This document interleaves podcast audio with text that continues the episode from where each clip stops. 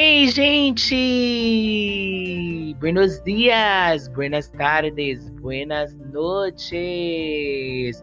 Good morning, good afternoon, good evening. Bom dia, boa tarde, boa noite para você que está me escutando em mais um podcast de aula de ciências, porque ciência é tudo.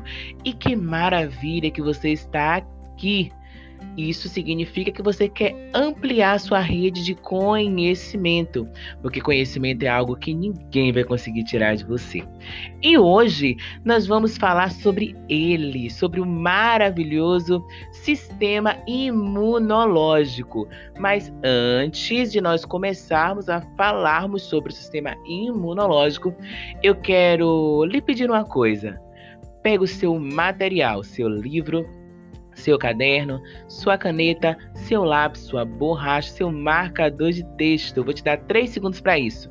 Um, dois, três. Tempo cerrado. E vem comigo agora com seu material e aponta aí frases que serão chaves para você alavancar a sua nota. Vamos lá começar. Sistema imunológico é um sistema que vai promover a defesa do nosso corpo. Nele, nós teremos a ação de células, a ação de substâncias químicas produzidas pelo nosso corpo e também a ação de alguns órgãos específicos. Dentro do sistema imunológico, nós temos aí alguns órgãos que pertencem a um sistema chamado de sistema linfático, que vai atuar conjuntamente com as células produzidas lá na medula óssea vermelha que farão parte aí do meu sistema imunológico.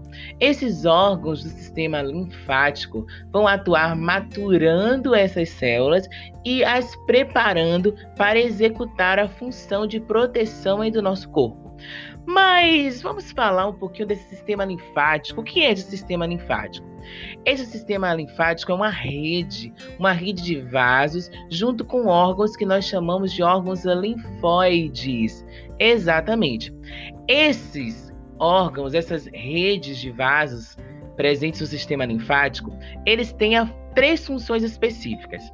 A primeira é a remoção de fluidos em excesso. Nosso corpo não pode ter excesso de fluidos, não pode ter excesso de líquidos. A segunda função é a absorção de ácidos graxos e o transporte de gordura para o sistema circulatório. E a terceira função é a que eu já havia falado para vocês, que é a produção de algumas células imunes. Na verdade, não é a produção, mas sim a maturação, porque essas células elas chegam no sistema linfático ainda imaturas, ainda não tem uma especificidade, não tem um direcionamento, não tem aquilo que ela vai fazer. Então, o sistema linfático vai fazer todo esse processo de maturação dessas células. Então, já falei aí quais são as três funções do sistema linfático remoção de fluidos, de líquidos em excesso, absorção de ácidos graxos e transporte de gordura para o sistema circulatório e maturação de células imunes. Os três órgãos principais do sistema linfático é o timo, que é um órgão que nós temos na região aqui próximo ao pulmão, que tem a função de maturar células linfocitárias, principalmente as células chamadas de T, que serão células responsáveis aí em ativar a produção de anticorpos. Nós temos o baço, que é um órgão de grande importância para o nosso corpo, que tem a função de fagocitar e degradar células que não irão ter mais a especificidade no nosso corpo, que não terão mais funcionalidades, tipo as hemácias, que têm um uma duração de vida de 120 dias. Então o baço tem essa função aí de destruir essas células. E nós temos também as amígdalas, ou também chamadas de tonsilas. Estas serão barreiras físicas que irão impedir que alguns micro-organismos patogênicos adentrem ao nosso organismo e causem algum tipo de doença. Conjunto a esse sistema linfático, nós temos aí a atuação direta das células do sistema imunológico. Mas antes de nós entrarmos a fundo no sistema imunológico, nós precisamos saber duas coisas. O nosso corpo apresenta dois tipos de imunidade: a imunidade inata e a imunidade adquirida. A imunidade inata é aquela que já nascemos com ela, aquela que herdamos diretamente da nossa mãe, assim que tomamos a nossa primeira amamentação. Essa primeira amamentação, ela é rica em um líquido chamado de colostro, onde já apresenta ali células e anticorpos já prontos para atuarem na proteção do bebê. E nós temos a imunidade adquirida, que é aquela que desenvolvemos ao longo do tempo, quando estamos expostos a agentes infecciosos. Dentro do nosso corpo, nós temos barreiras que são específicas e barreiras que são inespecíficas.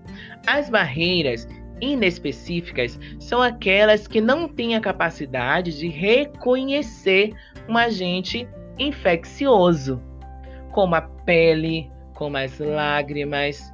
Esses não têm a ação de reconhecerem agentes infecciosos, eles só impedem que eles entrem no nosso organismo. Já as barreiras específicas têm essa capacidade de reconhecer e ativar aí a proteção do nosso corpo, como os órgãos do sistema linfático e também as células de defesa. O nosso corpo, ele produz proteínas que vão reconhecer esses antígenos, essas esses agentes que não fazem parte do nosso corpo. Essas proteínas, elas recebem o nome de imunoglobulinas. Só que esse podcast está ficando longo demais. Então, eu te espero no nosso próximo episódio para nós falarmos um pouquinho sobre sistema imunológico. Um grande beijo para vocês e nos encontramos no nosso próximo podcast. Tchau, tchau, gente!